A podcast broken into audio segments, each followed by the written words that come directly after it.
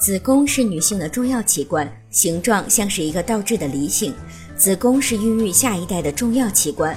孕前准妈妈的子宫一般为二十克，而且空间很小。但是因为胎儿的存在，经过十个月的孕育和成长，子宫会增长到一千克，增加将近二十倍，可容纳胎儿、羊水等约五千毫升的内容物。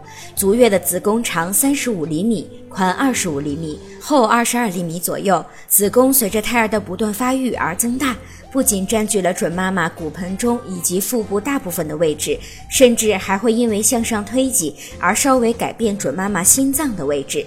子宫是产生月经血和孕育胎儿的地方，准妈妈的子宫就是胎儿最贴心的小房子。胎儿在这所温暖的小房子里成长玩耍，宝宝会在这所小房子里直到出生。对准妈妈来说，孕期体内变化最大的器官就是子宫了。